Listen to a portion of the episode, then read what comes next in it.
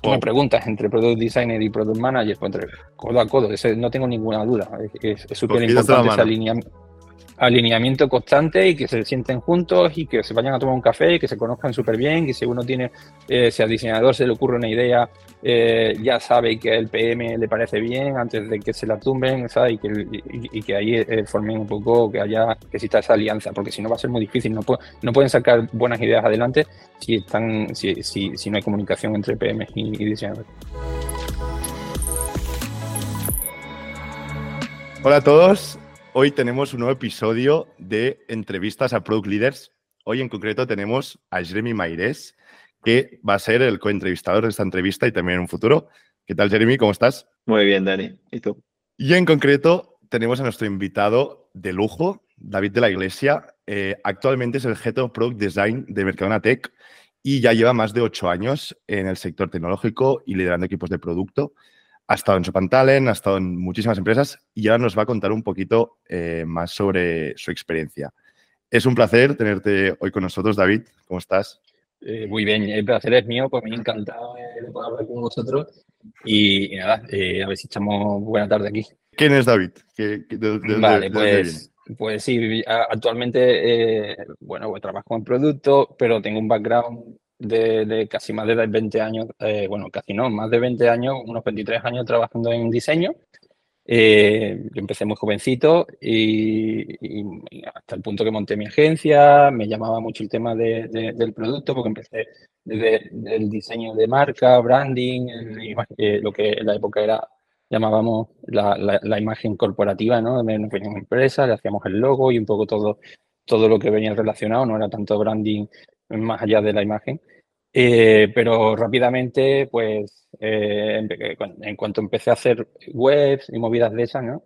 Eh, rápidamente me di cuenta que algo fallaba, me, me, interesaba muchísimo el tema de, de, la interacción, que la parte visual no la tenía, la parte más de, de, función, no tanto de forma, y poco a poco pues me fui, me fui metiendo en el, en el, en el asunto este de producto eh, mi agencia se me quedaba un poco pequeña en ese sentido, me, vine, me fui a Madrid, estuve saltando de startup en startup, como, como has estado diciendo, ¿no? a donde aprendí mucho, ya no solo de las cosas buenas, sino de, de los errores que se cometían, porque además era una época en la que no había tanta literatura como ahora.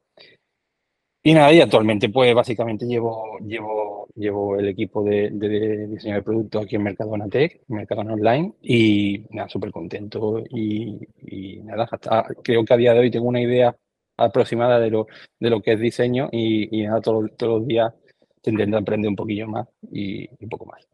¿La parte gráfica no te, no te iba, dices?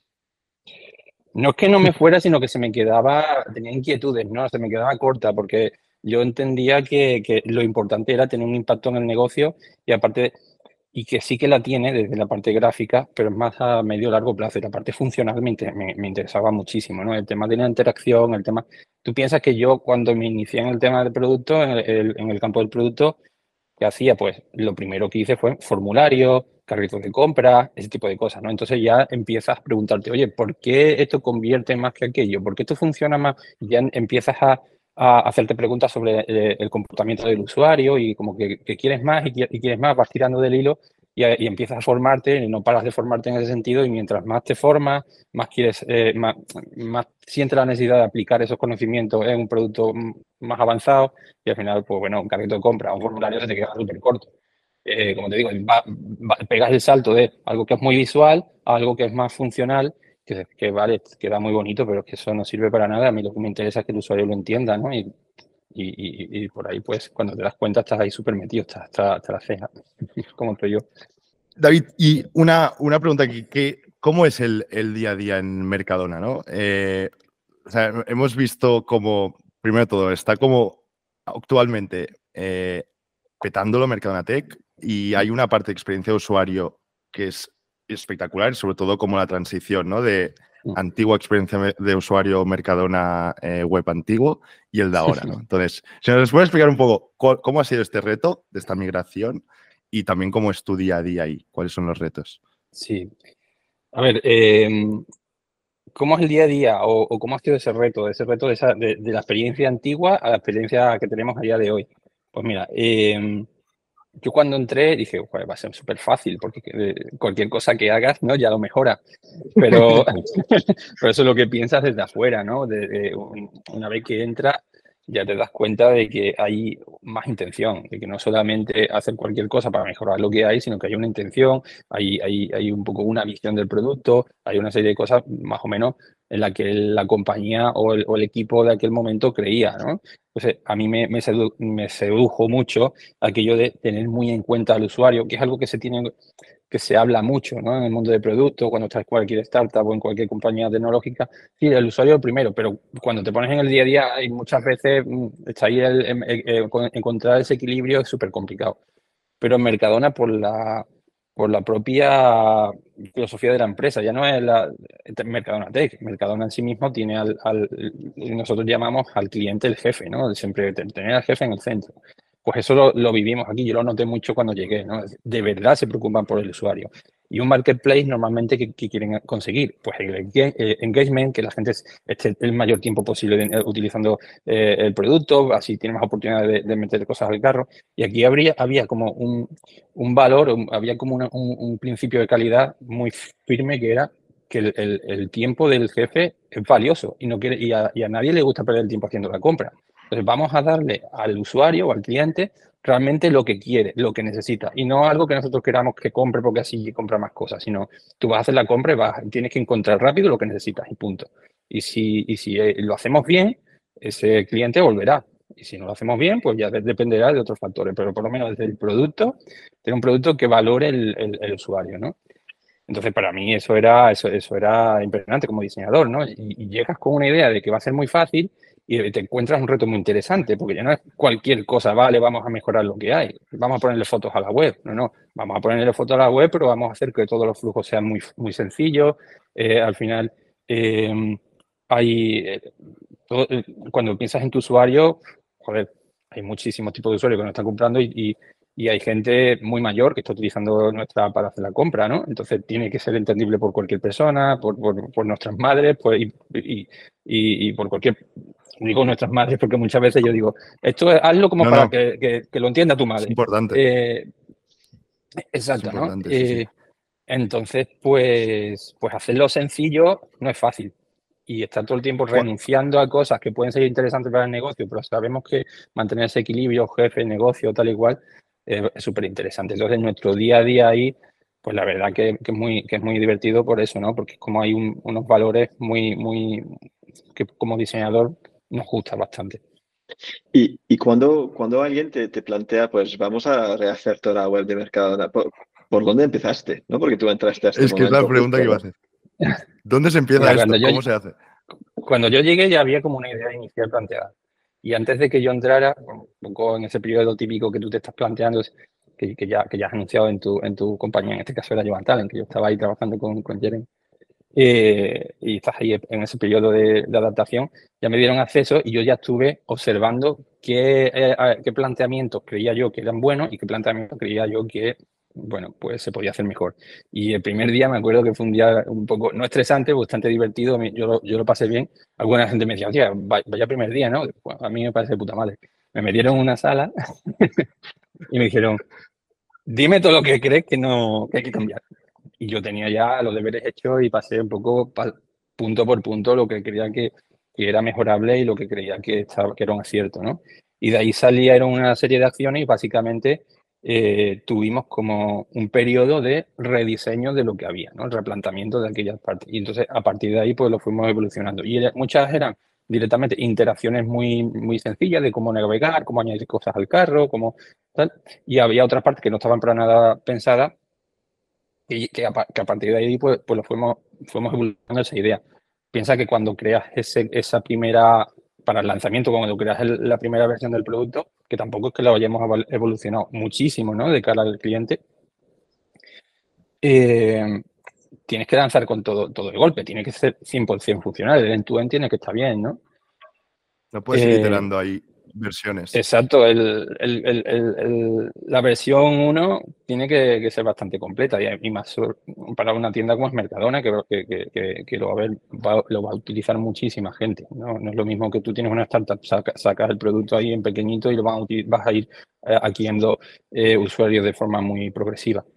Eso también es progresivo, pero, pero va a ser mucho en, masa. Eh, y, bueno, pues había mucho que era aplicar buenas prácticas. Yo sé que esto va a funcionar, lo mismo me, paso de frenada, lo mismo estoy siendo, eh, lo mismo no hace tanta falta, pero vamos a hacer pruebas de balas, porque es que no, la primera versión tiene que funcionar, no, no, no nos podemos pegar el, batacazo en cuanto salga. Y había mucho de, vamos a aplicar buenas prácticas, vamos a tenerlo bastante claro, vamos a, a, saber el porqué de las cosas, eh, conocer mucho a los usuarios, hicimos un esfuerzo muy grande de antes de salir, de la gente que hicieran su compra, eh, entender muy, muy bien, identificar posibles problemas con los que nos pudiéramos lidiar en el futuro. Fue muy interesante, esa época la, recuerdo con mucho cariño. Pero, pero sí, había alguna gente estaba más nerviosa porque era la primera vez que iba a la luz. Yo estaba bastante tranquilo porque yo sabía que lo que estamos aplicando no, no estábamos reinventando la rueda tampoco. Si, si miráis la tienda, es, lo que decía antes, ¿no? Lo difícil de hacerlo así de sencillo. Eh, no, tenía tampoco más. ¿Y, y conocer al usuario? Uh, ¿cómo, ¿cómo, hiciste para conocer eso o, la organización en general? ¿no?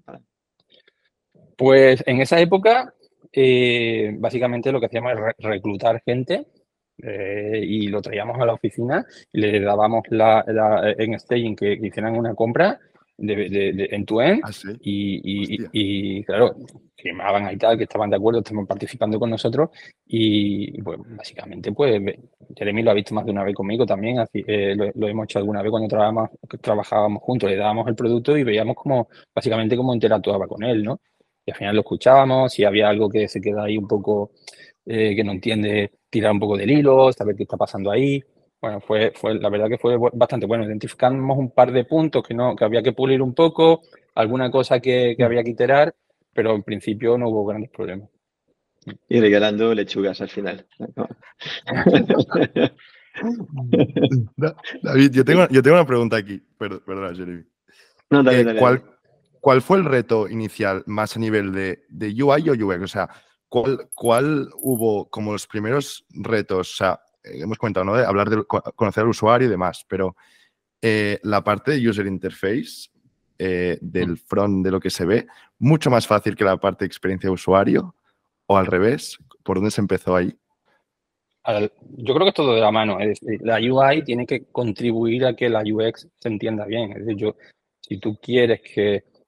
Yo primero le, doy prioridad a la, a la función por encima de la forma la forma me va a comprometer, va a comprometer. Es decir, yo voy a, apoyarme en la forma para que el usuario entienda qué es lo que pretende. Si, que sea, que sea, yo siempre digo que no puede haber sorpresas, que si el usuario se lleva una sorpresa es que es un comportamiento inesperado y eso no termina de gustar, porque si, lo, interesante eh, cuando interactúas con un producto es que sea predecible, ¿no? Que, que, yo sepa lo que va a pasar ahí. Si yo quiero navegar, yo ya me estoy esperando lo que voy a encontrar. Entonces, pues al final la UI tiene que acompañar a eso, tiene que ser lo más simple. Nosotros lo que intentamos mm. hacer con la UI, porque fuera muy simple, tú lo ves y se ve más o menos para ser un, una, una, un producto de un supermercado, es bastante, eh, puede llegar a decir que, que, es elegante, no es muy sencilla, eh, no, no hay muchas distracciones, precisamente para eso, porque yo lo que estoy centrado es en mi compra. Quiero saber qué estoy comprando, qué no estoy comprando. Imagínate que confundo una botella de agua con otra de los tamaños. Yo quiero poner mi foco en lo que estoy comprando, no en la interfaz ni nada eso. No me importa. Yo lo que quiero es que me llegue la compra y que me llegue lo que estoy pidiendo, ¿no? Y no, no quiero estar abierto a, ese tipo de confusiones. Entonces, toda la navegación debería ser muy sencilla, y la UI no tenía que ser una distracción, no queríamos tener florituras que no, tienen, que, que, no aportaran nada, todo lo contrario, lo que no quiero son distracciones, por eso todo es tan simple, tan sencillo tal. Bueno, eh, hasta el punto, a mí me resulta alguna vez incluso aburrido, ¿no? Yo creo que, que a veces hay que, tendríamos que, trabajar en hacerlo un poquito más, no sé, eh, menos plano, pero por lo menos tenemos una buena base sobre la, que trabajar y evitamos ese tipo de confusiones por lo menos en, en, gran medida. Es, muy interesante lo, del menos plano porque pienso que es, un tema que me interesa mucho en general, como cómo crear magia en el producto, ¿sabes? Como que sea casi divertido cuando realmente no mm. trabajamos en productos que, suelen ser divertidos. Pero bueno, eso, eso es otra charla. Solo, solo para, para volver al tema que, que comentaste, lo de al final en la primera versión tienes que lanzar el producto de A Z entero, en tu end. Y, y, eso pienso que toca el del tema de MVP, ¿no? que es un el tema recurrente que viene de cómo, cómo dividir las tareas, etcétera, para, mm. para al final traer valor sin que, que traes un, producto que es imposible entender. Entiendo que en Mercado, como lo habíais hecho, es que habéis cortado por ciudades un poco el, el scope de cada, uh, de cada lanzamiento. ¿no? Y um, ¿cómo, ¿cómo ha hecho eso y cómo, cómo de diferente es al final de, de una ciudad a la otra? Sí, eh, una cosa es el producto, que aunque fuera muy grande internamente, sí que intentamos trabajar de, de forma muy lean, iterativa, que no se trata de fasear, se trata de, de, aportar valor en cada, en cada, en cada loop. Em, y claro, lo mismo tú no lo lanzas al mercado hasta que no esté completo, hasta que tú no crees que está aportando valor suficiente como para que vea la luz, pero internamente sí que vamos trabajando de que cada feedback loop está aportando valor por sí mismo. Lo que pasa es que hasta que no llegue a un punto que aporte suficiente valor no va, no va a ver la luz. Así es como lo hemos hecho y lo mismo en aquel, primera, en, aquel primer lanzamiento nos llevamos más tiempo porque internamente tenía que haber más iteraciones, ¿no? Tenía que haber más feedback loop para llegar al, valor mínimo eh, como para garantizar aportar valor o, tener una garantía de calidad de cara a cómo lo percibía el, usuario.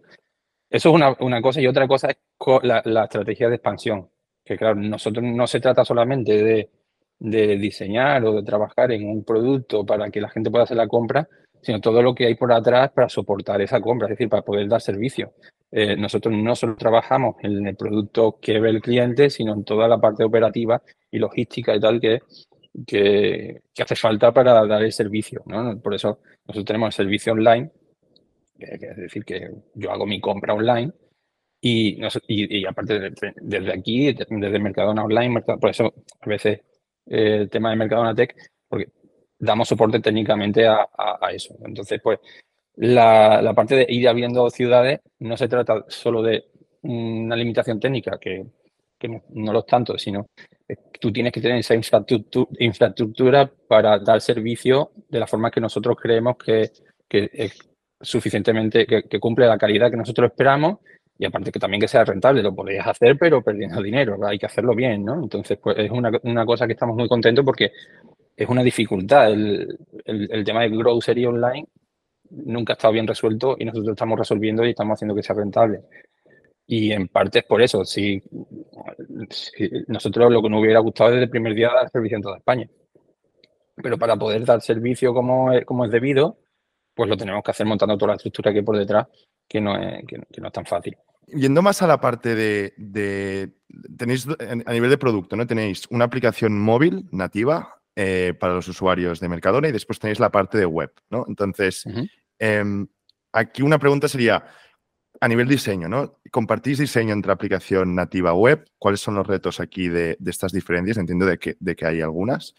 Eh, y si eh, visteis, primero de todo, visteis muy necesario el hecho de, lanzar una aplicación nativa cuando ya teníais mucho tráfico en web. O sea, ¿por qué fue eso? ¿No? O sea, eh, una, web que tiene tanto volumen en web y ya tiene su, su seguidor. ¿Es necesario ir a una aplicación nativa donde tienes problemas de descarga, tienes unas barreras de entrada importantes? Eh, básicamente yo creo, y yo siempre defendí tener una, aplicación nativa, porque la experiencia que puedes dar en móvil con una aplicación nativa es muy superior a la que puedas dar con una aplicación web. Eh, eh, la aplicación web, depende de cómo lo hagas, pero me refiero a un web, una, web a, nosotros intentábamos que la experiencia sea lo más eh, parecida posible dependiendo de, independientemente de la plataforma en la, que estés. Y había muchas funcionalidades que para poderlas ser sencillas, fáciles de usar y que sean iguales de eficientes independientemente de la plataforma que, que, utilices, eh, si lo hacíamos en una versión de la web, pero para móvil, alta del móvil, eh, iba a complicarse la experiencia y que iba a penalizar mucho el uso de la, de la tienda por parte del usuario. ¿no? Eh, entonces, pues, y además a la hora de hacer más cosas, como hemos estado iterando y hemos estado trabajando nuevas, funcionalidades, nos, nos, nos, daba mucha más libertad y mucha más... Mm, eh, era más versátil, era más potente poder utilizar aplicaciones nativas.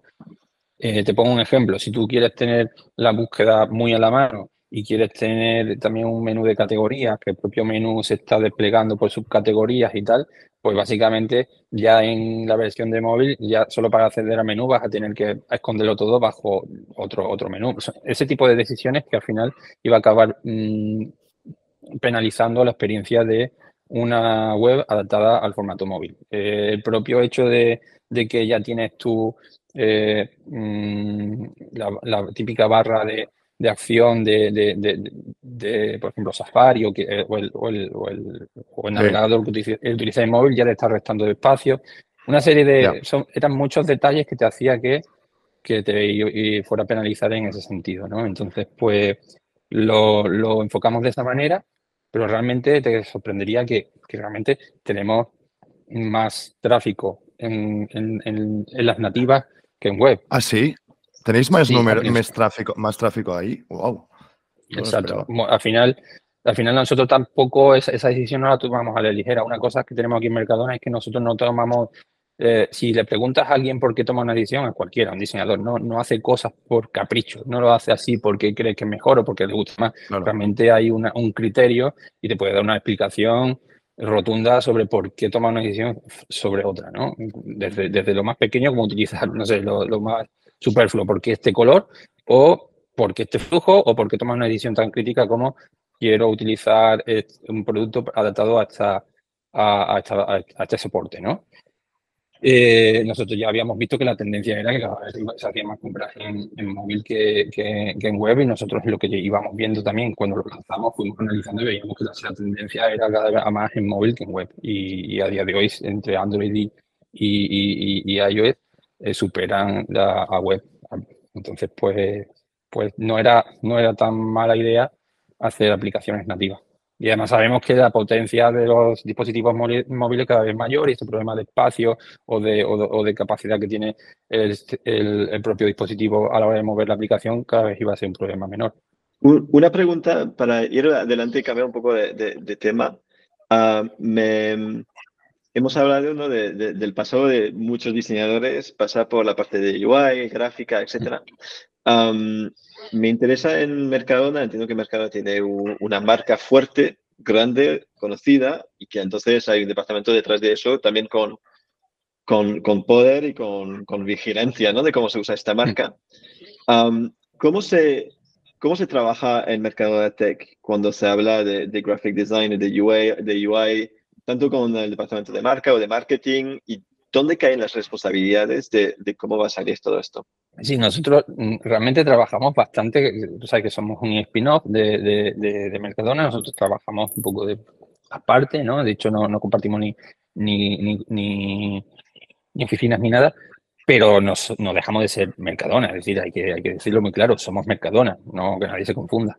Eh, pero desde el principio todo, toda la parte esta de marca, de, si, si, la UI tiene que ser de una forma o de otra, todo este tipo de, decisiones, eh, tuvimos bastante libertad. Entonces yo cuando entré, eh, realmente lo que tuve la sensibilidad de decir, somos Mercadona y vamos a tener que ir eh, de la mano de eso, pero tampoco, tampoco había una comunicación fluida entre una, porque nosotros nacimos como un proyecto muy pequeñito, a ver, a ver un poco de forma muy independiente y tal, realmente lo que tenemos ahora era más bien, un poco como te digo, ¿no? Tener esa sensibilidad de vamos a tener en cuenta el look and feel, vamos a tener en cuenta que somos Mercadona, vamos a hacerlo de esta forma, pero tampoco mm, hemos tenido que, estar consultando si esto sí, si esto no, tal y cual. Nosotros sabíamos cuál, cuál es nuestro, un poco la marca, sabemos cuál es el logo, sabemos, sabemos cuál es la filosofía de la empresa, tenemos que, transmitirlo igual como cualquier otro departamento de la empresa y, poco más. No, no, fue muy complicado en ese sentido. No tuvimos ahí ni, ni nadie nos, ha puesto muchas trabas, ni, ni, tampoco, ni tampoco nosotros hemos metido muchas patas en ese sentido, ¿no? Eh, también tenemos la suerte de que la directora, eh, nuestra CEO, eh, Juana, pues, hombre, pues pues en ese sentido, pues también sí nos ha podido ir guiando, ¿no? no, no también nos ha ayudado mucho, nos han hecho ahí un poco, nos ha, nos ha, nos ha protegido en ese sentido. Entonces, mm, ya te digo, también es verdad que nosotros hemos tenido esa sensibilidad desde el principio. No hemos querido hacer algo prácticamente diferente ni, ni nada. Yo, y cuando había, hemos tenido que, em, en algún momento, por ejemplo, los colores, ¿no? Yo quería tener los colores corporativos, cuáles eran, nos han facilitado rápidamente, ese tipo de cosas, pues, pero eran detalles menores. Vale, genial, muy bien. Y, y David, una, una pregunta más, yendo a la relación entre product managers y product designers. Eh, ¿Cómo funciona en Mercadona este, o sea, cómo trabajáis? ¿Trabajáis con la famosa Triology? Eh, ¿Cómo es ese, ese trabajo entre design y management? A mí todo, el que trabaje conmigo sabe cómo me gusta a mí trabajar. Y, ¿Cómo te gusta? trabajo conmigo codo a codo, siempre ahí pegado. Yo siempre he dicho el PM que se sienta al lado del, diseñador, el diseñador al lado del PM, que lo vayan abriendo todo y que y, ahí tienen que, tienen que trabajar y, trabajar esa relación. La tienen que, cuidar y la tienen que, alimentar. Es decir, tienen que, porque son dos roles muy importantes en cuanto a la, a la, estrategia y la visión del, producto. ¿no? Entonces, pues, eh, a mí me gusta que se trabaje codo a codo y que formen un buen tándem. Claro que sí, que hay más miembros y roles en el equipo eh, completamente. Está esta ingeniería, en nuestro caso también tenemos un rol que no, todo el mundo tiene que trabajar con él, que es la parte, eh, es proceso, nosotros llamamos, sí, es proceso, que un poco de, eh, representan la parte operativa, ¿no? Es como aquella parte que no es tan tecnológica, la, que os he dicho, además la parte logística, la parte de más, más tangible del día a día, eh, que, hacen posible que, se dé el servicio. Eh, entonces, pues sí que en vez de tres, somos cuatro. Pero si tú me preguntas entre Product Designer y Product Manager, pues entre codo a codo, no tengo ninguna duda. Es súper importante ese alineamiento constante y que se sienten juntos y que se vayan a tomar un café y que se conozcan súper bien y si uno tiene, eh, si al diseñador se le ocurre una idea eh, ya sabe que el PM le parece bien antes de que se la tumben. Y que, y, que ahí eh, formen un poco, que haya, que exista esa alianza, porque si no va a ser muy difícil, no, no pueden sacar buenas ideas adelante si, están, si, si, si no hay comunicación entre PM y, diseñadores. Y, y, cuando hay que ir a hablar con el usuario, ¿quién, ¿quién se encarga de eso? esta es muy buena. Eh, el responsable, por lo menos como yo lo veo y como lo hacemos aquí, el responsable es el diseñador. En este caso, el Product Designer. Porque si tuviéramos un rol especializado solamente en eso, de User Research, pues seguramente será él y traiga esa información al resto. Pero esa persona tendrá que involucrar al resto, igual como el diseñador está involucrando al resto. Eh, no puede asumir esa responsabilidad de alguien que no sea, que no esté en su rol esa responsabilidad. En, este es nuestro caso, dependerá de la compañía, dependerá del proyecto, dependerá de todo. Ahí habrá eh, compañías donde no hay product designers, sino que los mismos son UX, UI designers, que de lo mismo no, tienen, no están tan, tan, tan metidos en la parte de, escucha continua del usuario, tal y cual, pues lo mismo ahí está, está haciendo eso el PM. Dependerá mucho de la compañía, dependerá mucho del PM, del diseñador, de la especialización y ese tipo de cosas. Nosotros, eh, en nuestro caso, el, diseñador se encarga de la información y, trae al equipo el conocimiento que va adquiriendo del usuario y, y, es responsable de la información cualitativa que se tiene sobre, sobre el usuario. Ahora bien, ¿eso quiere decir que es una caja hermética y, una cosa solo de él y que ahí nadie puede participar? Todo lo contrario, tienen que hacer participar el resto porque no es lo mismo que te lo cuenten a que tú lo veas eh, eh, eh, con tus propios ojos. Y lo que te estoy diciendo, si, hay, si tiene que haber armonía y colaboración cercana, qué mejor forma que decirte, ven conmigo y lo vas a ver conmigo y te vas a dar cuenta de los problemas a los que se está enfrentando el usuario y tal y cual. Y eso tanto con PM como con otra, otros miembros del equipo. Seguramente con el, con, con el engineering manager o quien, quien haga falta también eh, de vez en cuando, de vez en cuando no, siempre que sea posible, también es interesante que, que, eso lo, pueda participar de eso. Pero como me decía, tú te, lees Inspire y ese tipo de libros y te va a decir, tienes que entender a tu usuario, tienes que hacer research, tal y cual. Eso me parece fenomenal. Pero yo estaba en startup donde prácticamente no había diseñadores y conocía el PM, y estaba en startup donde el PM pues mm, no estaba tan, tan ahí y que lo hacía el diseñador y tal. Entonces, mm. dependiendo mucho de cómo sea la compañía en la que estés. Hay compañías en las que hay un rol, un rol que se encarga de eso, es su responsabilidad, y hay otras en las que no. Pues va a depender un poco de, eso. Pero estoy muy de acuerdo. Me, gusta este proceso donde, donde el diseñador coge un poco más el, la responsabilidad, aunque, como has dicho, al final se, se solapa de, muchas maneras. Claro, porque mira, eh, aquí hay un punto. Imagínate, vale, quiero tener información sobre el usuario, pero esta información es mm, cuantitativa. En este caso, esa información seguramente la va a traer el, PM, porque en nuestro caso el PM es dueño de toda la información cuantitativa, es quien hace todos los, los análisis y tal.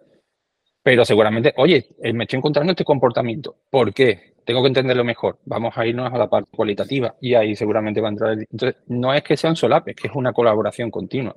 ¿Cómo, una pregunta, ¿cómo es la estructura de, producto de Mercadona? Es decir, ¿qué, ¿cómo funciona?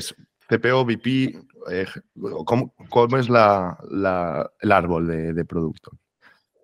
Sí, eh, no es, no, no, tenemos una estructura muy piramidal, ¿vale? Eh, eh, más intentamos que sea eh, lo más plana posible, porque después si no se, por el camino como que se va degradando mucho, se pierde mucha información y se pierde un poco, sobre todo la esencia, pero la estructura que tiene va dependiendo un poco del tamaño del equipo y de las necesidades que van surgiendo. A día de hoy en producto, pues sí que hay un CPO, hay, dependiendo de, hay, como unos dominios, distintos dominios, porque como te digo, está eh, es bastante grande, como un sistema muy grande, donde hay, hay, hay bastante eh, campo en el, en el, terreno de logística, operativa, tal y cual. Entonces, pues, en cada dominio, dependiendo de cómo sea de grande, pues lo mismo hay un head of product o o no es necesario, ¿no? Entonces, pues, como mucho, pues están eso, está el CPO, hay algún head of product y después están ya pues, los PM, cada uno de los verticales que va llevando eh, el día a día. Y en diseño, pues, como te digo, como tampoco somos tantos, pues estoy yo, que es un poco que llevo toda la parte de forma atravesada a, todos los diseñadores. y, ya está, sin, más. Vale, pero sí que hay un diseñador por... Sí que hay un, diseñador, por squad.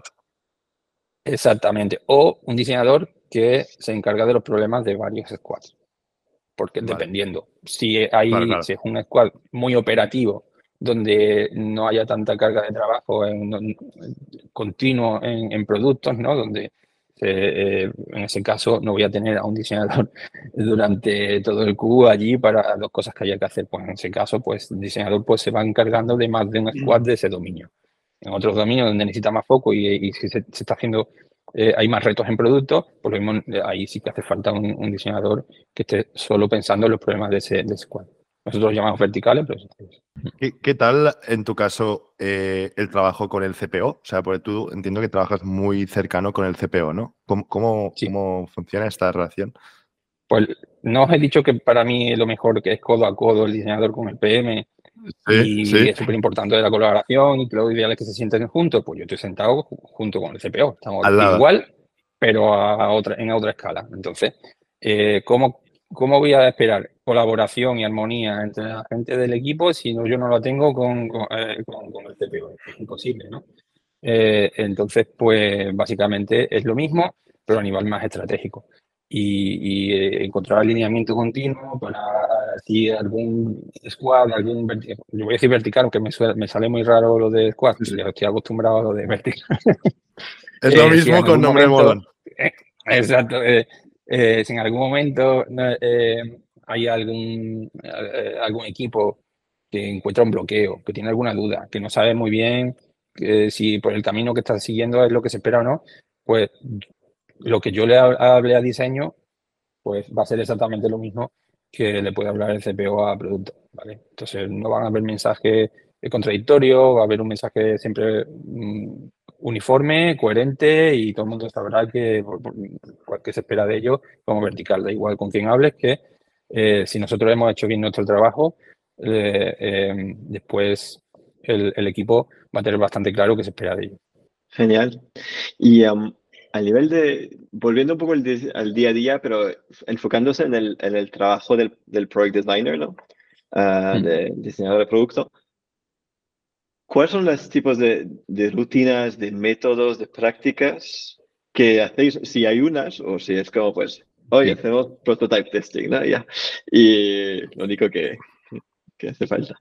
Y uh, no, de broma, pero ¿sabes? Como, ¿Qué tipo de, de rutina se espera y, uh, y cómo lo organizáis? Sí. A ver, eh, en diseño, el equipo de diseño, para que lo sepáis, nosotros, nuestro equipo, como os he dicho, es un equipo descentralizado. Es decir, no hay un equipo donde hay mm, ocho diseñadores, sino que hay ocho diseñadores, cada uno eh, eh, aportando en sus verticales. ¿no? Eh, entonces, para que no se pierda ese, el potencial que tiene un equipo, que sería una, una, pena, ¿no? Yo tengo un equipo de diseño que quiero que funcione como equipo. No tengo a, a ocho o nueve personas trabajando por ahí sueltas, ¿no?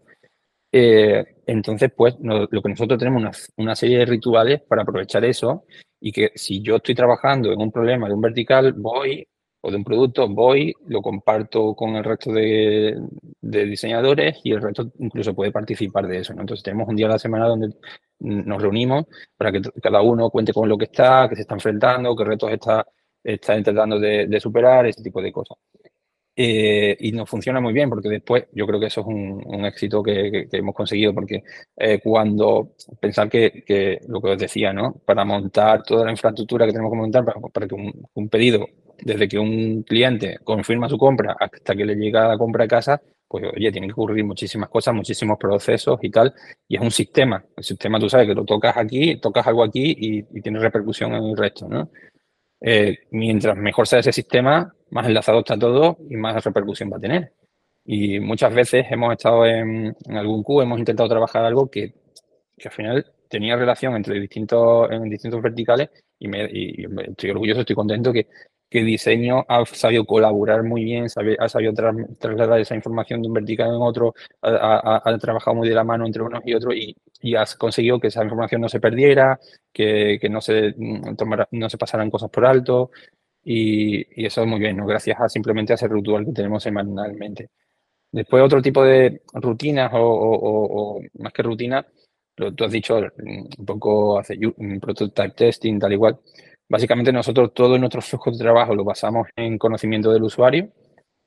Entonces, en cada fase, en nuestro, en nuestro framework de trabajo, en cada fase de trabajo siempre hay research, ya sea discovery, ya sea testing, de prototipos, de propio hacer seguimiento de, de, de la feature que, que, queremos poner en marcha o ya simplemente eh, escucha continua de nuestros usuarios para ver si algo que nosotros no habíamos tenido en cuenta en nuestros criterios de éxito en cuanto a lo que tenía que cubrir esa feature, después nos llevan alguna sorpresa. Oye, creemos que esto tiene que funcionar así, cubre todos nuestros criterios, sí, pero después resulta que nos llevamos a sorpresa algo que no teníamos en el radar, pues hacemos seguimiento continuo. Todo lo que hacemos siempre es tomar decisiones en base al conocimiento que tenemos del usuario. Eso es importantísimo. Después, más cosas que hace diseño, pues eh, diseño lidera o, o, intenta fomentar dinámicas de cooperación en sus verticales. Es decir, si, encontramos un bloqueo o en algún momento no sabemos qué decisión tomar, pues, eh, pues tenemos una serie de recursos, de, de, de, de metodologías a la hora de, dependiendo del problema, montamos una dinámica de equipo donde reunimos a todos los miembros del vertical y entre todos, pues, eh, eh, buscamos ideas para, para, para, resolver ese bloqueo. Eso un poco, mucha gente dice, vamos a hacer brainstorming, a nosotros eso no nos gusta, porque al final brainstorming, al final sale la idea del que sepa venderla, del que sepa venderla mejor o del último que habla, eh, entonces pues intentamos aislar, intentamos aislar eh, esa, ¿cómo diría? Ese efecto ese efecto ¿no? de, de, de, de, del que tenga más carisma ¿no? o, lo que sea, eh, en unas dinámicas que es muy participativa, donde no haya ningún tipo de, egos ni nada, y, y, y desbloquear eso, y, y, suele liderarlo el diseñador. Y son cosas que no funcionan muy bien, la verdad. ¿Y, usáis algún, algún tipo de, plataforma de tracking a la amplitud, full story, cosas así? Y, y si o no, ¿eso es parte del día a día del diseñador? De mirar estos datos más igual cuantitativos? Sí, nosotros usamos mucho, usamos Amplitude, usamos Metabase, tampoco quiero dar aquí publicidad de, de, de ninguna. De, bueno, tampoco, tampoco nos van a pagar, no te preocupes, David. vale, pero bueno, que sí que se está utilizando continuamente este tipo de herramientas y aunque diseño no, no es quien lo explota directamente, pero sí, como te dije, trabaja codo a codo con el, con el PM. Oye, a mí me interesa este dato y si no lo tienes, no lo explota directamente, que sí, eh, porque se centra en otro tipo de, de asuntos. Muchas veces me viene un diseñador, yo quiero trabajar más con datos. Pues digo, pues siéntate con aquel que se te enseña, ¿vale? Y lo mismo empieza y aprende y tal, y sabe escribir sus queries y tal y cual, pero nada, los tres meses se le olvida porque es que no es su día a día, ¿vale? Entonces, que me sale, eh, de hecho, de hecho, yo, eh, eh, lo mismo, se saca ahí su análisis y te llega el PM y dice, no, pero es que eso, eso, eso se puede sacar mejor. Y al final también te quita las ganas. pero, pero ¿sabes? Porque dice, me estoy esforzando yo aquí un montón, me llevo tres días para sacar esto, que el PM hace 10 minutos, lo hace mejor que yo. Eh, pero sí que... A veces el PM se va a Data y Data le dice lo mismo. pero sí que es cierto que hay una filosofía de que eh, los datos están abiertos a cualquiera. Entonces, sí que está claro que continuamente está pidiendo datos para tomar decisiones. Entonces, lo mismo no lo explota él, pero sí que tiene acceso, si ya hay una, una consulta, va y la, y, y, la va, y la va revisando, o la pide. Oye, quiero este dato, ¿se puede sacar? Y, si al PM le, resulta interesante, lo sacan en un momento, tal y cual, lo consultan y, como te decía, lo mismo eso te genera preguntas. Oye, es una cosa que hace mucho diseño. Yo además lo, inculco muchísimo. Preguntarle por qué todo el tiempo, cuestionárselo todo, no es decir, no quedarse con lo primero. Eh, todo el tiempo por qué, y esto por qué pasa, y esto por qué lo hemos decidido, y esto por qué lo hacemos ahora y no en otro momento, ese tipo de cosas, ¿no? Porque esto es un problema para el usuario, porque esto puede ser interesante para el negocio resolverlo, ese tipo de cosas. Pues bueno, pues me tengo el dato y por qué pasa eso. Si no sé responderlo, voy a iniciar mi flujo de discovery, de research, de entendimiento de qué está pasando ahí y, si eso es necesario resolver o no. Lo mismo de, descubre ah, una oportunidad para el negocio o lo mismo una chorrada que no, que no tiene ningún impacto. Un tema que también tocamos mucho en este, este canal, David, es eh, el rol del product manager, en concreto el rol del product manager. Y como que hay como muchas diversidad de opiniones. Vemos, o sea, uno, no hay como una unificación de definición casi, cada, empresa hace algo diferente. Entonces, para ti, ¿qué es un product manager ideal? O sea, receta de, los reyes. ¿Qué es el product manager? Vale. Yo esto lo estuve pensando hace un tiempo, ¿vale? Y yo lo hablé con mi equipo porque llegué a la conclusión después de pensar también en el rol del diseñador. Porque eh, tú dices, ¿qué es un product designer? ¿No? y es muy fácil porque la semántica y la semántica te lo dice. ¿Qué es un UI designer? ¿Qué es un visual designer? Tal. Bueno, pues UI designer tiene como objetivo, ¿no? Como su responsabilidad es la UI y obtener una UI mm. perfecta. Y eso es responsabilidad. Eh, claro, al final son especializaciones dentro del diseño. Eh, product designer, bueno, bueno, ahora el product, ¿qué significa product? Pues bueno, pues su responsabilidad es el producto. ¿Qué significa eso? Pues al final significa eh, un poco diseñar, pensar en soluciones que como producto tengan un impacto en el negocio, podríamos eh, enrollarnos. Pero al final, esa responsabilidad, ¿qué significa? ¿Que lo tienes que ejecutar tú? Yo creo que no, yo creo que tú tienes que responder, ahí viene la responsabilidad, tienes que responder por, por, por el resultado de aquello, ¿no? es tu responsabilidad. Eh, entonces, como product manager, igual que como product designer, yo creo que muchas veces cometemos el error de querer ejecutar todo el tiempo. tiene que ser mi idea, tiene que ser mi diseño, tal y cual, ¿no? Entonces, eh, igual como yo en el equipo de diseño digo, y no quiero que seáis ejecutores, sino facilitadores, yo quiero que, estando vosotros en el equipo, consigáis que la habilidad, darle la habilidad al equipo de que genere un buen diseño, ¿vale? sea tu idea o de cualquier otra persona del equipo. Pero está claro que tú estás liderando eso y estás consiguiendo que tu equipo sea capaz de producir un buen diseño. Pues no me gusta tampoco los, los, PMs que piensan que son ejecutores. Yo creo que los PMs tienen que ser facilitadores, pero para eso tienen que entender muy bien cuál es el rol, cuál, por qué estoy aquí, por qué me están pagando, qué tengo que conseguir yo como PM, cuál es mi responsabilidad.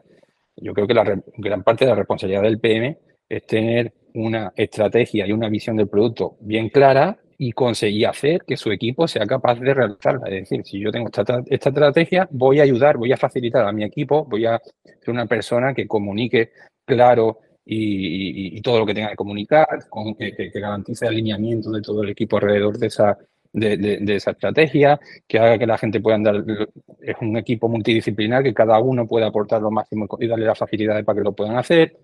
Yo creo que, es, una persona que facilita, que hace que en su squad, en su vertical, las cosas salgan como tienen que salir. Entonces, pues, pues básicamente es la visión que yo tengo de que es un buen PM. Eh, y da la casualidad que, mira, que muchas veces aparece aquí estos peloteos. Pero, pero precisamente tenemos aquí a Jeremy y yo muchas veces cuando hablo con algunos PM digo, yo conozco, yo, yo trabajo con PM, que yo me acuerdo de un día, y además lo voy a contar como anécdota, yo me acuerdo de un día que estaba trabajando con él y, no, y, me convocó a una reunión. cuando llego al sitio, habíamos pues, gente un poco multidisciplinar, había otro PM, había un ingeniero, había tal. Y había un problema que había que, que darle una solución. Y él llegó, reunió a todo el mundo, puso sobre la mesa el problema, se puso en un rincón y nos dejó que nosotros, nosotros nos peleáramos. Básicamente aquello fluyó súper bien, cuando había algún ataque él hacía que no nos atacáramos, tal. Él parecía que no estaba aportando nada, pero consiguió que de esa reunión saliera una buena solución. Yo creo que es un ejemplo como pequeña escala de lo que debería estar haciendo un PM en el día a día. No, no es un PM que, está, que, que, se le ocurre una idea y, que procura que esa idea salga adelante y tener un equipo que la realice, sino es alguien que consigue que un equipo sea capaz de sacar adelante eh, la solución para un, problema, un problema. Por eso se apoya en el diseñador, porque él no va a hacer no, va, no va a cubrir el rol del diseñador, por eso se apoya en el, en el, en el ingeniero, por eso se apoya en otros roles que tienen en su equipo. Eso pienso que Dani te, lo he comentado también. Es mucho como dejar que el equipo tenga tiempo de, de, buscar la solución. Es mucho más la clave que de, de intentar saber la solución tú mismo. ¿no? eso, eso estoy 100% de acuerdo. es muy, difícil. Sí, sí, sí, sí, sí, porque al final el contexto de la compañía te crea muchas incertidumbres en por dónde ir, entonces asegurarte que el equipo tiene tiempo para trabajar en algo que vale la pena trabajar, solo eso tiene, tiene su propio reto, 100%. Y um, para ir adelante, yo tengo una, hemos hablado un poco de las cosas buenas y, y, malas de, bueno, las cosas que te gustan o que no te gustan tanto de Project Managers, en cómo, cómo pueden entrar en la compañía.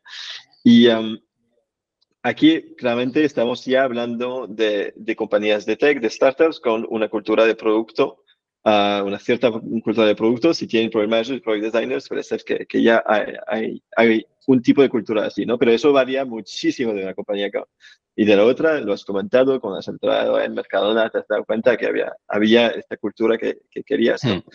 Y um, yo tengo mi opinión sobre la cultura de producto eh, en organizaciones, pero me, me interesa mucho entender tu, tu, punto de vista sobre cuál es el rol de diseño en generar esta cultura en la organización. Porque hablamos muchas veces, es un poco el CPO, etcétera, etcétera, pero al final es cada uno. Y es verdad que el diseño tiene mucha teoría que, que, tiene que ver con toda esta, esta cultura de producto. ¿no? Sí, me interesa. Yo creo que para que, que, haya una cultura de producto en una compañía, lo primero que tiene que entender todo el mundo es que el producto aporta un valor por sí mismo. Eh, no, no, puede ser simplemente, vamos a hacer un producto porque quiero hacer tal cosa. ¿no? El propio producto tiene que tratarse como algo que es un valor por sí mismo para la compañía ¿no? y que es diferencial. Eh, entonces, desde el punto de vista de, diseño, eh, siempre vamos a defender lo típico, ¿no? user-centric, tal y cual. ¿no? Entonces, eso que muchas veces se dice así muy a la, muy a la ligera, eh, yo creo que está muy en el corazón, ¿no? muy en la base de, la cultura del producto, porque básicamente si tú estás haciendo, sobre todo, digo desde el punto de vista de diseño, porque los diseñadores estamos en productos donde va a haber un humano en la ecuación, va a haber alguna persona que tenga que relacionarse con esa tecnología. Yo sé que hay productos que lo mismo no hay, que no, no, no, no, está pensado para personas, pero, pero siempre que hay un eh, siempre que hay un diseñador en una compañía de producto y ahí y tiene que involucrarse en la cultura de producto, siempre lo que va a empujar es, siempre se dice que sea un poco embajador del usuario, ¿no? Entonces, tener una cultura basada en yo las decisiones que tomo las voy a tomar en base a unas tareas que va a realizar una persona y por eso le estoy dando este producto, pues ahí el diseñador va a tener mucho que decir, porque es que lo que decía, ¿no? Yo tengo que entender al usuario cómo percibe mi producto y voy a hacer que mi, eh, eh, la gente, los usuarios, las personas que van a utilizar este producto, nos elijan a nosotros y no otras opciones que tienen en el mercado. Básicamente, no sé si lo sabéis, eh, el, concepto de calidad está muy relacionado con el concepto de diseño. Básicamente, la calidad es una, es una, es una estrategia de, de, la, de las compañías para que para posicionarse y mantenerse en el mercado.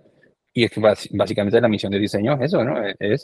Conseguir que un producto se pueda posicionar y mantener en el mercado. ¿Por qué? Porque el usuario, eh, un poco el cliente final o quien sea, lo percibe de esa manera, lo percibe como un producto que quiere utilizar por encima de otras opciones que está a su alcance.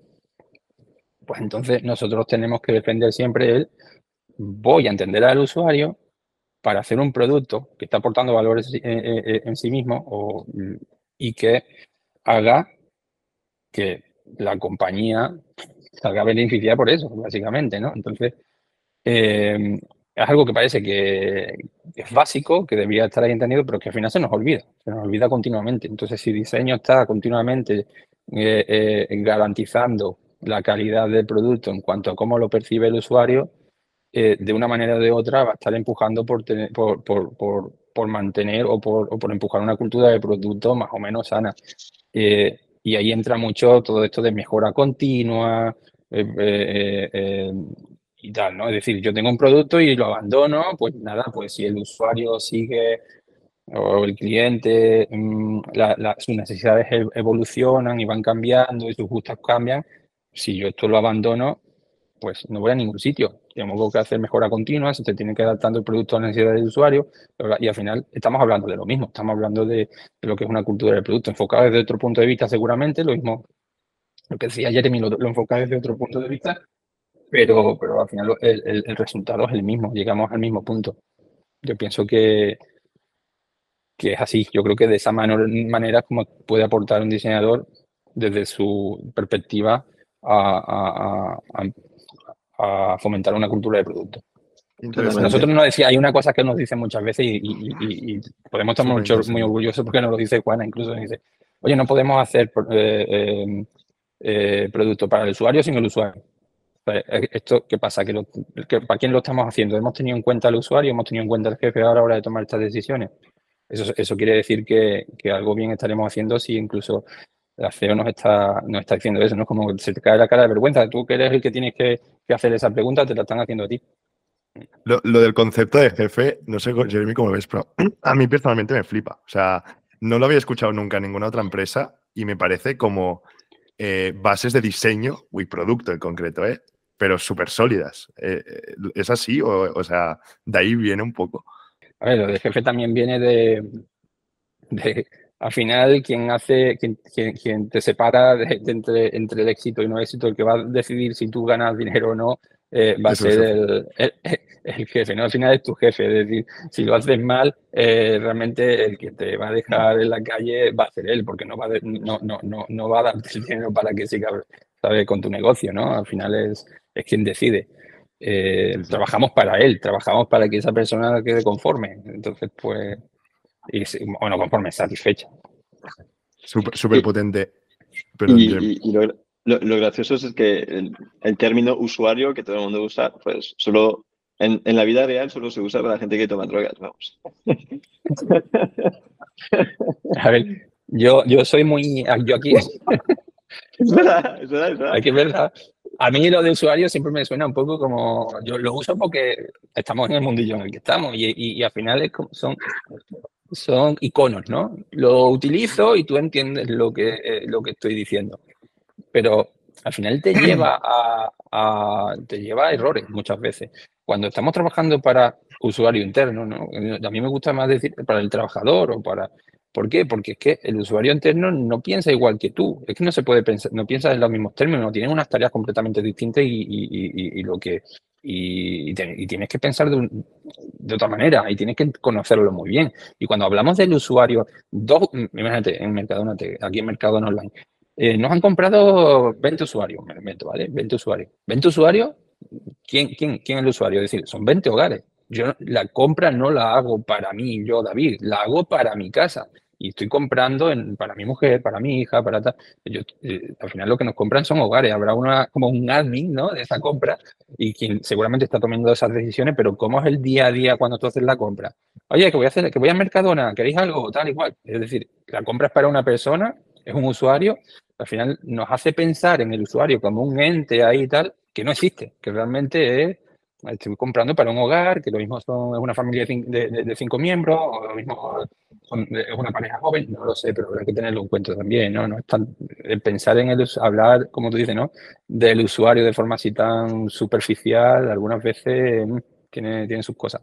Ya para, para, ir, para ir acabando, eh, dos, a mí me quedan como dos preguntas. Una que es, y creo que a nivel de diseño, eh, corrígeme David, pero es muy importante fijarse en los demás, o sea, en otras compañías, cómo están haciendo el diseño, competidores, o sea, cuál es el, diseño que hay, ¿no? Eh, ¿Qué compañías te, gustan de diseño? Que traten bien el diseño. Mira, te digo la verdad, cada vez miro menos. ¿Sí? Yo, yo, yo era un niño un poco raro. Yo, yo con 14 años, bueno, no, con 12 años, 11, eh, me lleva mi madre a una librería y dice, coge el libro que quieras. Mi, madre, mi hermana cogió un libro de típico de aventuras y yo cogí los libros, los, el cuaderno de notas de Leonardo da Vinci, ¿vale? Un libro así de, tocho, horrible. Eh, yo creo que me lo leía. Eh, y decía Leonardo da Vinci, no me gusta aprender de otros maestros, ¿no? de otros pintores, porque no solo copio lo bueno, sino que también copio sus errores. Eh, me gusta más aprender de la naturaleza. Y es que es verdad, si yo voy y veo que hay algo muy, muy chulo, que me gusta tal y cual en Instagram y me mola muchísimo, de una forma o de otra me estará condicionando y, y, al final acabaré metiéndolo al no me gusta, porque es que yo no sé por qué lo ha decidido Instagram. No sé, no conozco a sus usuarios, no sé qué le ha motivado, no sé eh, si eso le está funcionando o no le está funcionando y por qué han tomado esa decisión o no. Yo quiero aprender de mis usuarios. Entonces nosotros tenemos una base y sobre esa base iremos aprendiendo, iremos iterando. ¿Qué sentido tiene ver algo por ahí que me gusta y meterlo? Ayer no somos tontos, lo vemos, lo, miramos, lo estudiamos y si lo entendemos, pues lo mismo vemos, joder, pues lo mismo es buena idea, podríamos probarlo pero realmente, realmente ir ahí con los y seguir todas las tendencias y, únicamente copiar algo porque veo que me, que me mola cómo lo están haciendo, bueno, habrá que ver cómo lo está resultando también, ¿no? Entonces, pues ahí en ese sentido soy súper crítico. Como os digo, visualmente puede que me guste mucho cómo están resolviendo algo, pero no es la parte que más me interesa, porque me, me interesa más cómo funciona y, al final que, que, cómo está impactando. Y, y en cuanto a funcionalidad, pues bueno, es peligroso. Hay que ser ahí bastante, eh, no sé, hay que, hay que saber retenerse, decir, hostia, esto mola un montón, pero a mí me va a funcionar, no lo sé, es que lo mismo a mi usuario no le interesa, bueno, otro medio usuario, a, a, mi, a, mis clientes no le interesa nada, es que o, a los jefes no, esto le parece una chorrada, ¿no? Y, eh, y no les aporta. Pues bueno, pues ahí, tienes que conocer realmente a tu clientela, a tus jefes, a tus usuarios y no a, copiar lo que otros están haciendo que a saber un poco por qué lo han hecho. Lo mismo lo han hecho porque lo han copiado de otro sitio. A saber. Sí. Jeremy, no sé cómo ves este punto, pero es que a mí me parece un punto súper clave, porque tú ahora vas a internet, eh, la gran mayoría de landing pages son iguales, o sea, dependiendo del sector, ¿eh? pero o sea, es, es, evidente, o sea, no, no es, eh, a lo mejor, no, no, es evidente de que a nivel diseño hay mucha copia o mucha tendencia, ¿no? Pero es un punto muy clave de decir, no, no, eh, esto no va así. O sea, cada producto tiene una solución y, no, es necesario ir a esta tendencia. Total, y, pienso que eh, se, puede aplicar como, como se, resuelve, problemas, pero solo al final en, la solución, el output, lo, que sale de, cómo piensas, te pierdes mucha autenticidad, pienso. Y, ah, y en un mundo donde tienes muchísimas opciones, que todos son bastante buenas. Un tema de autenticidad es algo muy interesante en un producto donde sientas que al final no te está intentando engañar, porque el momento que copias, hmm. no controlas todo. Y entonces tienes que engañar un poco. Y um, hay, algo aquí. Hay veces que sí que es conveniente. Por ejemplo, tú quieres que la, que la gente no tenga que pensar en la navegación. Tú quieres que sea muy familiar. Entonces, pues aprovechas esa tendencia, porque claro, lo que tú has dicho, ¿no? Las, landing pages casi todas son iguales. ¿Por qué? Porque ya está todo muy optimizado y se ha encontrado la fórmula que la gente, en la que la gente se siente más cómoda y cómo la gente consume mejor esa información. Pero después, a la hora de tú pensar en una solución para un problema muy concreto, tal y cual, bueno, ¿realmente vas a copiar algo o vas a intentar entender cómo lo está consumiendo tu usuario? que habrá que saber diferenciar cuándo quieres seguir una tendencia, básicamente por, para aprovechar que tu usuario se siente cómodo con eso porque le resulta familiar y cuando quieres realmente resolver un problema que tiene tu usuario y quieres entender por qué tienen ese problema y cuál es la mejor forma de resolverlo, porque si no, nadie innovaría, todo el mundo estaría haciendo lo que hace todo el mundo y se acabó. al final todo acaba en el jefe o usuario, o sea, eh, lo que necesite él. Y si es algo que es tendencia, pues es eso lo que hay que, lo que, hay que poner. Y, y última pregunta, David, ¿cómo te inspiras? Algún libro, sé que Da Vinci te, gusta, pero algún libro que nos pueda recomendar de diseño de producto, ¿dónde te inspiras? ¿O podcast? ¿O dónde sacas tu...? A ver, a ver, eh, un libro que siempre recomiendo aquí a, todo, a, todos los diseñadores, en cuanto entran en el equipo, le digo, este es el libro, hecho lo tenemos por aquí y va rulando y cada uno se lo van pasando y tal. Es muy pequeñito, muy fácil de leer, mucha gente ya lo conocerá, que es The Mom Test, eh, no sé si lo conocéis. Eh, sí súper fácil de leer eh, y, es muy interesante, porque aunque no sea de research ni de entender al usuario eh, eh, exclusivamente, pero sí que te hace pensar cómo hablamos con la gente para entender cuáles son sus necesidades, sus necesidades cómo no, no, no, no sacar conclusiones erróneas, cómo no cejar a la gente cuando estás intentando obtener información, cómo, cómo hablar con, con, con, por ejemplo, en el caso que te he dicho de, de, los trabajadores, ¿no? Para lo que hacemos herramientas logísticas y productos internos para, para ellos, ¿no? Eh, depende de cómo lo hables, eh, cómo, le preguntes y, tal, pues, pues, te pueden dar una, una respuesta u otra y, es súper interesante ese libro, te, te, hace, te hace replantearte eh, incluso cómo enfoca, cómo enfoca una idea y tal. Y, después hay otro libro que me gusta mucho que es Diseñar el, cambio, de Diseñar el cambio, de Tim Brown. Tim Brown es uno de fundadores de IDEO y IDEO a mí me resulta súper inspirador eh, porque son como una especie de, vamos a consultoría de, diseño, pero, pero, pero de las chulas, ¿sabes? De las que, se meten en una, se metían, bueno, ya, ya no hacen tanto, pero creo que ahora casi todo lo que hacen son proyectos estos de, plan humanitarios y movidas.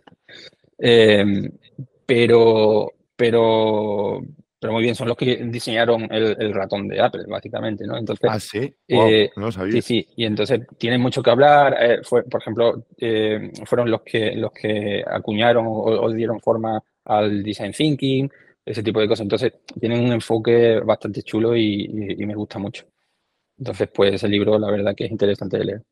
Ahora, este segundo no lo, no lo he leído, así que lo, lo cogeré con, con ganas. Ah, sobre el ratón de Apple, entonces son los que han puesto el, cargador debajo del ratón. No, no, no, no, estamos hablando del primero. Ah, vale, vale. Cuando llegó, cuando llegó Steve Jobs le dijo, quiero este, quiero esto, quiero esto. Bueno, tú sabes que esa historia, ¿no? De que la, de que fueron a Xerox y que encontraron el, el, ratón, que ya estaba como, la idea ya estaba, ¿no? Pero yo, él llegó y dijo, esto es carísimo, es un armatoste, tal y cual, y llegó y dijo, yo quiero esto, pero que me cueste, no me acuerdo cuánto era, bastante barato producirlo, eh, que fuera muchísimo más simple y que funcione aquí en mis vaqueros. Eh, ¿Ah, sí? Pues, esto no lo sabía.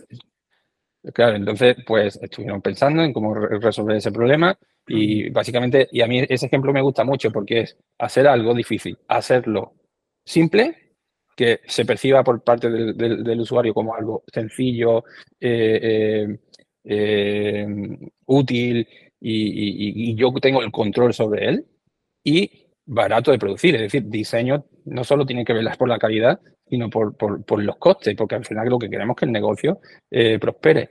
Entonces, pues, diseño se va a responsabilidad de que, que, que, lo, que, lo que idea, pues, sea bueno en cuanto a calidad y bueno en cuanto a costes para la empresa, que se pueda producir al menor coste posible, ¿no? O sea, a mí ese ejemplo de, del ratón me encanta. ¿Apple te gusta, David? Apple te gusta, veo. Las, el diseño de Apple. Bueno, no, no soy fanboy, me, gusta, me gustan algunas cosas de Apple, pero bueno, eh, al final te tengo que reconocer casi todo lo que tengo en casa de Apple, porque además tengo todo el ecosistema montado y ahora es, difícil salirse de ahí. Eh, pero, pero sí que cada, vez, cada vez me sorprende menos el tema Apple y cada vez lo veo más, más cercano al, al marketing y menos a la innovación, que también es normal, pero porque claro, tampoco se puede estar innovando eh, eternamente, porque al final eso también tiene un coste para la compañía. Total, pues chicos, ha sido un placer esta conversación. Ah, me ha gustado muchísimo. No sé si os, habéis, os lo habéis pasado bien. Eh, y nada, volvemos en el siguiente episodio. Muchísimas gracias. Muchas gracias, Muchas gracias, David. Un placer verte, de nuevo. Encantado, igualmente. Un abrazo.